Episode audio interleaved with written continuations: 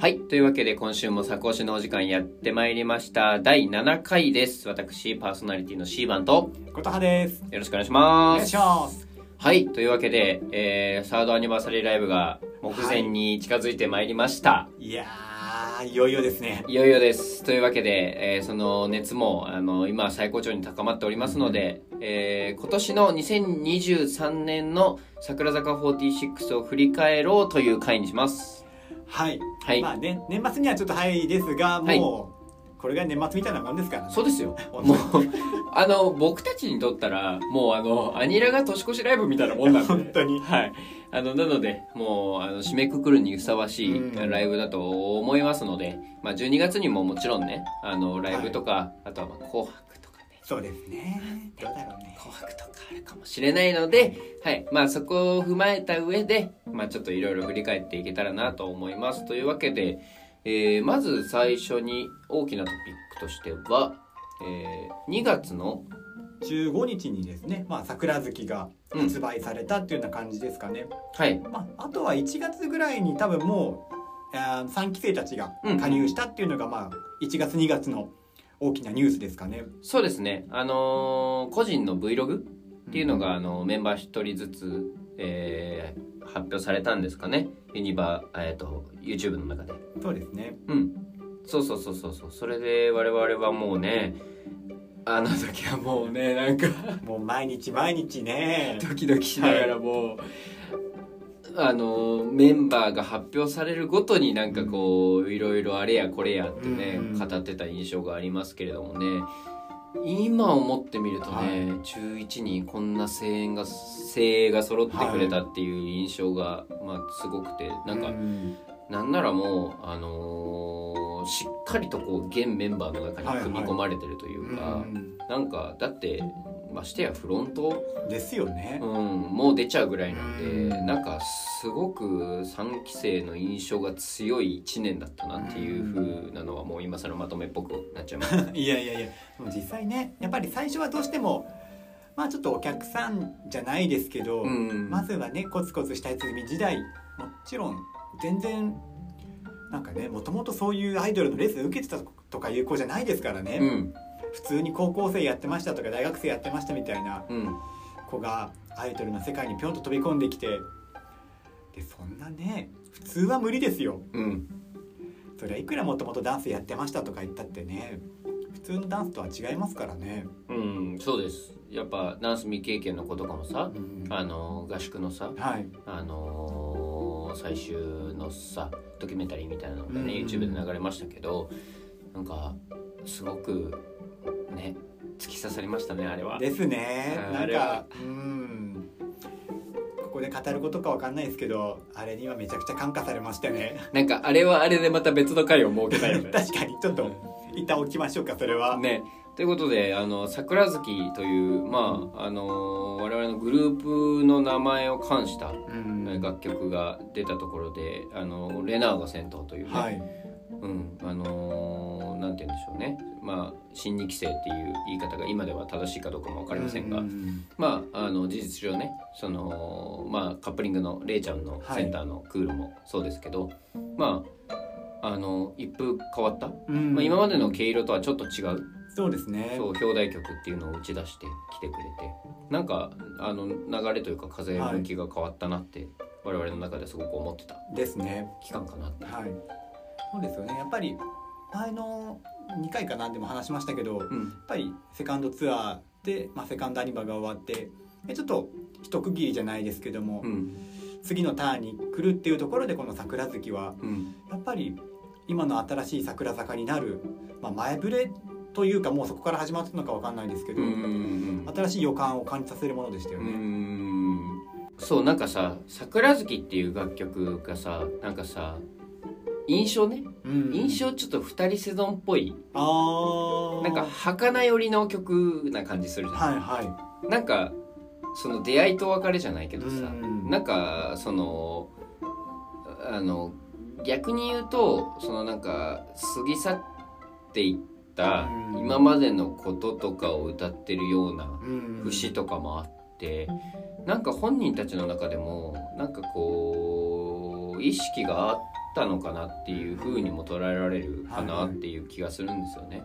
なんかあの日は桜月っていうのが、うん。なんかその今までのことだったりが、はい。まあまあこう大人になっうんてきて、どんどんこう心境の変化がうんあってでもそれでもあの綺麗に散りたいんだっていう、うあの儚さっていうのがレナにもすごく合ってたし、でまあビジュアルも強いし、なんかこうねなんかうん。いろんな意味であの新しい季節の到来を予感させてくれたなっていうふうに思います。なんか今話を聞きながらちょっと思いましたけど、うん。なんかある種ユッカー卒業の次のシングルだったわけですけど、うんうんそれに対する一つのアンサーみたいな歌詞でしたよね、うんうんうんうん。多分あんま分からず普通に聴けばただのなんか恋愛ソングみたいにうんうんうん。聞こえてしまうかもしれないんですけど。まあ、どっちかというとなんか卒業ソングに入りそうなうん。感じ、ですよね、うん、卒業曲なんかさうん。桜ってつく曲結構それ、まあそういうの多い確かに確かに。うん。なんかそういう雰囲気もあったかなっていう、そうだから桜坂46の桜ソングがうん。生まれた瞬間でもあったので、非常に重要な月だったかなっていうそうですね。ふうにも思います。うんで3月、はい。はい、おもてなし会がいよいよ。そうですねはい、あの新3期生がはい。ライブでお披露目されまして。いやーあれすごい良かったですよね。あなたはトロトロのオムライスが好きですか？ふわふわのオムライスが好きですか？タラタラ あんなオムライス作って湧く会場。すごいよね。しかも匂いもあるっていうね。卵を割ります。わ なんか五感が刺激されるあれもねやっぱすごいライブで僕たち直接は行けなかったんですけど、うん。あのー配信で見ててなんか超よ楽しそうだったよね。はい。あであれかな？おもてなし会からかな？声出し OK だったのあそうですね。そうだよね。そうだそうだ。うん。だから多分あの今まで以上にフファンの声が届いた瞬間でもあったので、結構大きいライブだったかなっていう、ダブルで、確かにあそこからもうまああそこなんかあそこからってなんかいろんなところで言ってる気がするけど だってまた大きなうねりがうん、起き上がり始めたっていう感じはありますよね。そうですね。そうそうそうそう。そんなねあの新3期生のパワーを見せつけられて、あー今後の,、ま、あの桜坂46はますますパワーアップしていくぞっていう、うん。まあその新しい風が一番感じれたうん月になったかなっていう感じもしますけど、ですね。そんな中で、うん。えー4月から、はい。はい、サードツアーが、そうですね。はい、始まったわけですけれど。も、うん。長かったですよね。結構期間も。3月から6月の頭までやってたっぽいですね。ね、全5箇所11公演ということで、え私たちはあのー横浜と,、はい。えー、と横浜しか行ってないか、私は横浜だけですね。そうか。あのー僕はあのーまたちょっと別のうん。方と、あのーあごめんなさい。あの身内なんですけど、ん。あの親族なんですけど。親族とあの福岡に行きまして、うん。あのここでもね大きな出来事がありましたね、はい。あのメンバーの関由美子があの卒業するということでね。えっと、福岡の公演を持って卒業してっていう、であのね本当ね本当スケジュールのミスです。これは僕 C 番 C 番スケジュールのミスで、えーなぜか、え1日しか行けず。はい。福岡まで行ったのに由美子会長の卒業セレモニーを見れなかったと。い うでもなんかその卒業のお祝いの雰囲気っていうのは感じれたからよかったんですけどしかもその時初福岡ではいはい。あの福岡国際展示場だったかな、うん。あそこすごい良かったですね。なんかあのしかもあのバディーズの時にメンバーが来たんです。あそうです。横浜は来なかったんですよ。横浜は客席に来なかったけどあのその他の公演てか俺俺らほら代々木行ったよあそうだ。横浜だけだったっけなと思ってたらそうだ代々木も来ましたね。代々木と横浜行きました2人では。はい。はい。よ代々木の時は来たよね。来ましたね来ましたね。そうあのーメンバーが客席の、要はあのー各ブロックの入り口からうん。やってきてバディーズを一緒にやるというね。あれ最高でした。あのー福岡の時僕超至近距離にユイポンがいて。いやー羨ましい。で、えー、わかんないけど近くのバディーズユーポンファンだったのかな、うん。あの失神してる。倒れ込むっていう。しょうがないそれは。しょうがない。そういうねあのユーポンの覇気をあの間近で感じてしまった。やめあのユーポンの覇気は鍛えてないとダメですよ、えあれはダメですね。オーラがみあの使えるようになってないと。そうあれはもうあの素人だったら気絶します。はいということであの至近距離でメンバーとも触れ合えたいいライブだったかなって思うんですけれども、なんかねあのーしかも3期生もさはい。あのーまあやったわけじゃん。ですね。デッドエンドとかね、そうなんか早いなって。うん。すごく早いなって感じでなんかデッドエンドとかを踊る踊れる踊れるよっていう、ねうん、もうなんかもうあの時にはもう俺らもう3期生に期待しかなかったようね、ん。なんか言い方があれかもしれないですけど最初ってやっぱりある程度なんか温かい目で見てあげようみたいなうん。あるじゃないですか、うんうんなんかもうそういう次元じゃなかったですよね。そうですね。なんかもう一アーティストたちとしてうん。どう楽しませてくれるのかなっていう気持ちでいましたよね。すごくなんか結構高いレベルのうん。部分にもう到達してたっうんていう感じがしてなんかかなりテンション上がってた時期だったかなっていうふうに、ああの思いますけども。でそんな中で4月から6月まで、あのーツアーをやってたわけですけど、もう6月には次のシングルですよね。が、はい。我々も目撃しちゃいましたからねあの足踏みを。はい、もうあのーそうなんですよ。横浜でそのティーザーみたいなのがモニターで発表されて、足踏みだけで終わりスタートオーバーと出てきて、スタートオーバースタートオーバーっていうタイトルなのかな？スタートオーバーってなんだろう？みたいなね 頭がぐちゃぐちゃになって。で、まあ、満を持して、えー藤吉かりんがうん。センターとなったスタートオーバーが、まあ、発表されたわけわけですけど、はいはい。なんかもう怒涛ですね。あのー小田さんのね大好きな、もう今やもう推し楽曲のそうですね。一つ。としてねスタートオーバー、うん。まあもう一緒。うん。スタートオーバーに関しては一緒。ですね。もうもうそれがもうそのライブがさ終わったのが6月1日で6月中に発売されてたって展開がめちゃくちゃ早かったですよね。うんうん。そう。だからツアーの最終公演大阪城ホールだったかな、うん。あれの配信でもうスタートオーバーやってますもんね。そうですよね。そうだそうだ。そうそうそう。だから配信でもさ、うん。やばかったじゃん。あれはもう 多分伝説ですよ。ね。アンコールスタートオーバー、うん。あれ見せつけられた時にはもうさすがに来ましたねあれはもう今喋ってるだけでも鳥肌が結構立ってますも。うん。ん本当になんか勢いが目まぐるしくて、うん。なんかなんだろうな。本当に桜坂のことしか考えてなかったな今年は、うん。ですまあ毎年な気がしますけども。まあ毎年そうですけれども。なんかどんどんどんどんどんどんどんどんよ本当に。ね。今自分たちはそういうなんだろう時代、まあ、歴史の中にいるんだっていう感じがしましたよね、うん。歴史を見てるんだっていう。うん。そうです。今まさにそのレガシーが誕生してる瞬間を我々はずっと目撃し続けてるっていう状態にリアルタイムで立ち会っていてなんか楽しい。2023年はすごく楽しい。うん。まさにこう桜坂飛躍の年っていう感じがしましたしうんで、そこを曲がったら桜坂でしかもはい。それが予言されていたと、そういうことらしいんですよね。これタイミングがわからないんで今言いますけど、はい。いやいやいやいや。でちょっと各月ごとにうん。話をしていければなとは思ってはいたんですけどね。あのー年末ぐらい多分結構毎年恒例になってますかね。うん。このよっちゃんさんがうん。そこ作でメンバーの次の年を占うみたいなので、うんタロットでね。ね、やってくださっていて。うんか3月4月に大きなチャンスをつかみうん。5月6月はスキルアップ期間となりうん。7月8月になんか悩んで停滞期に入るみたいな。感じませんでしたけどね。ねちょっとあんまりどっかね。コニファーのことかな？うん。コニコニファーのことなのかな？まあわかんないけど、まあ一部はそう。受け取り方をする方もいらっしゃるのかもしれませんがうん。何せこの7月8月にはもうなんかついにですよ。うん。桜坂のアニラ発表されたのっていつでしたっけ？多分結構早めですよね。そうだね。えっともうサードツアーの終わりぐらいに言ってたんじゃないかな、ですよね。でえ年末まで何もないのと。そうだね。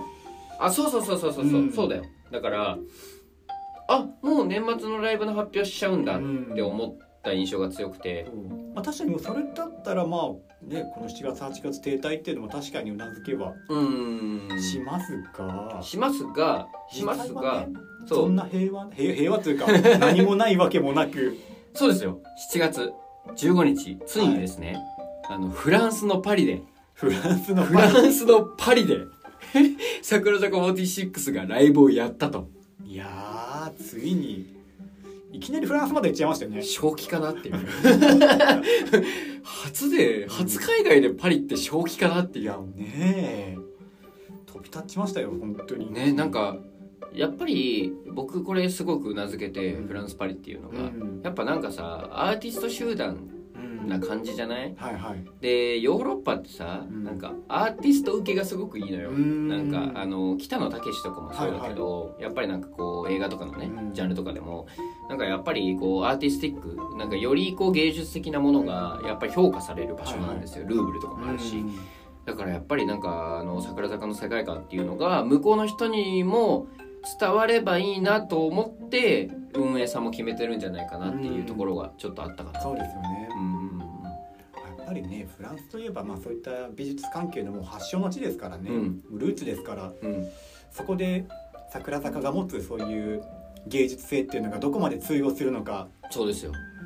まあもちろんねどこまで響いたかっていうのはこれからうん。答えが出てくるんだとは思うんですけど。そうだから今年ねあの海外に躍進したのは、うん。もうあのうちの桜坂46と岸辺露伴だけだという。そういうことですよね。そういうことです。そういうことです。はい、ね。ということで、えっとで待って。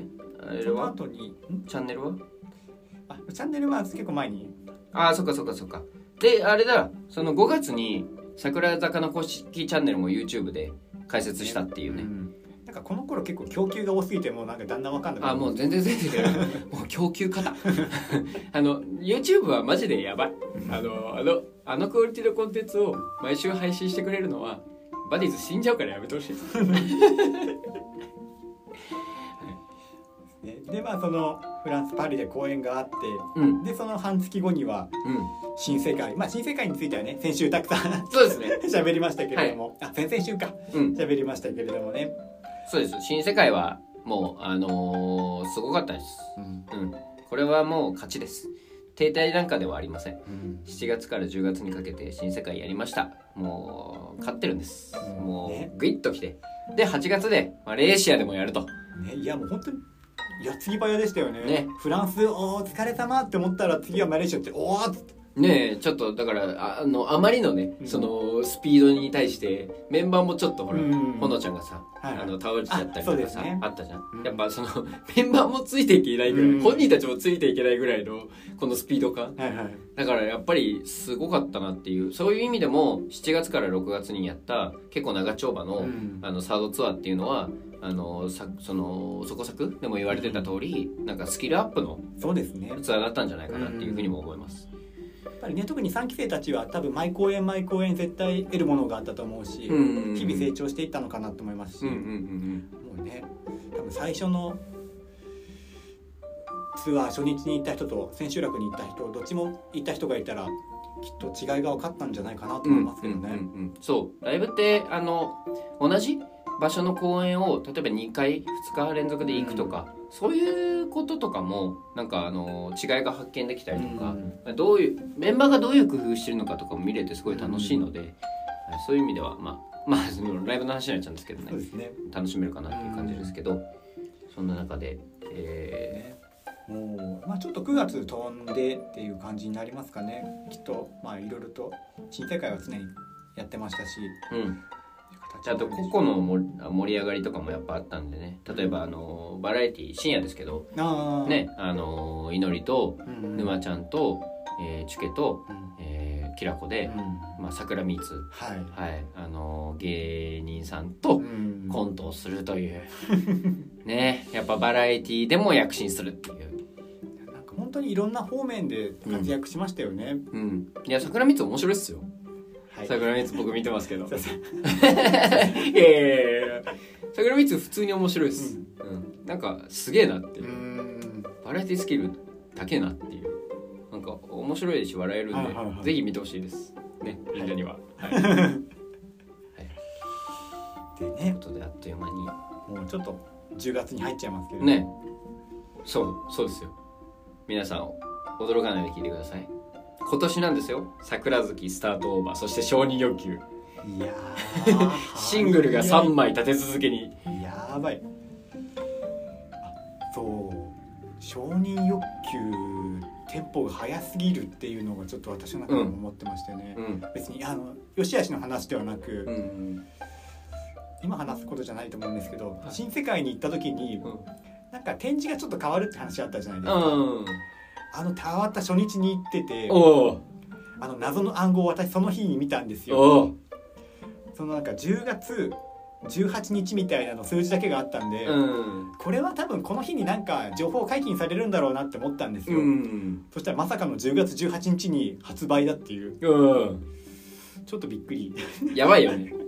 なんか。だってスタートバーが出たのが6月の28日って4ヶ月も経ってないなんかさあの企業のスピードだよね。なんかその1クォーターごとに何か新しいことをやっていくみたいなさ。早いテンポ感のあるすごく1年だったっていう感じですね。やっぱ承認欲求の凄さについてはまたあの触れると思いますがそんな中であのねまあ承認欲求期間ですかねまだ今、そうですね。今はうん、いろんな番組とかも出て披露させてもらってますけど、そう盛り上がってる最中ですけどでそれを引っ提げてで今までのも引っ提げて、まあ、11月に、えーいよいよはい。初の野外スタジアム。そうですね。ZOZO マリンスタジアムで、えーサードアニバーサリーライブと、ははい。い、でここで、あバディーズたちは焦点するはい。ね、ちょっとよっちゃんの話に戻りますけれども、とうん。この11月12月のうん。予言はこれはもうそしてグループは最強になると。うん。そういうふうに出ておりまして。多分レコ大取るんじゃない取っちゃいますかね。もうなんか、うん。多分レコ大取っちゃうんじゃない？正直もうね別にもうそんなねレコ大とかね紅白とかねもう日本の古い賞なんてどうでもいいんですよ。大きく出たね、もうまあまあまあまあそうです12ね月にはフィリピンもありますからね。はい。そうですよ。ここでもうねうん。韓国の区の人たちも全員ぶっ飛ばしてそうです「なんだあいつらは!」って言ってもうね韓国グループ目当てに行った人たちもみんなひっくり返っちゃいまして。AA に出場ですからね。うん。フィリピンドームなんだっけ？5万5千うん。もうなんか東京ドーム超えちゃったよみたいな。5万5千って何人っていう。いやーだから今投票期間やってたのかな？そうです。まだなのかな、うんなんかそっかもう終わってますかね。ねなんかさ k p o p のグループとさうん。肩を並べに来たってさはい。相当すごいよね。うん。なんかやっぱりうね、ん。なんかこれは僕個人の思いなんですけど、桜坂46と言って、うん。桜坂46ねと全く知らない人に言われるっていうのが僕の中で一つ目標なんですよ。ああの桜坂誰を推してるのって言われて、うん桜坂46って言った時に、あー坂道系みたいに大体なるんですよ。はいはい。で説明としてやっぱりあの欅坂46から改名して桜坂46になりました。今そのグループですっていう説明がやっぱするとうん。やっぱ伝わりやすいんでうん。みんなに言っちゃうんですけどなんか今年のこの勢いを見たら来年からうん。桜坂46を推してますって言ったらああ桜坂46ねってなる気がしてます。うん。なってほしいですよね本当に、うんなんかそれに変わってるはずのうん。この1年間だったような気がします。活躍的に見ても。うん。うん。ね。やっぱりまあ別にファンがどうこういうことじゃないですけど、うん。そ坂道っていうカテゴライズとかう、ん。まあ、元欅坂っていうそういうなんだろうな属性というかうん。そういうのな雑音なんですよね。うん。そうだね。正直ね。うん。なんかそういう変ななんだ先入観とかバイアスみたいなのを本当に取っ払ってみてほしくて。なんかぶっちゃけ46もいらないしね。いや本当に。もうもう坂もいらないしもう。桜坂もいらない。そう桜だともう木だからただの ただの木だからそれ。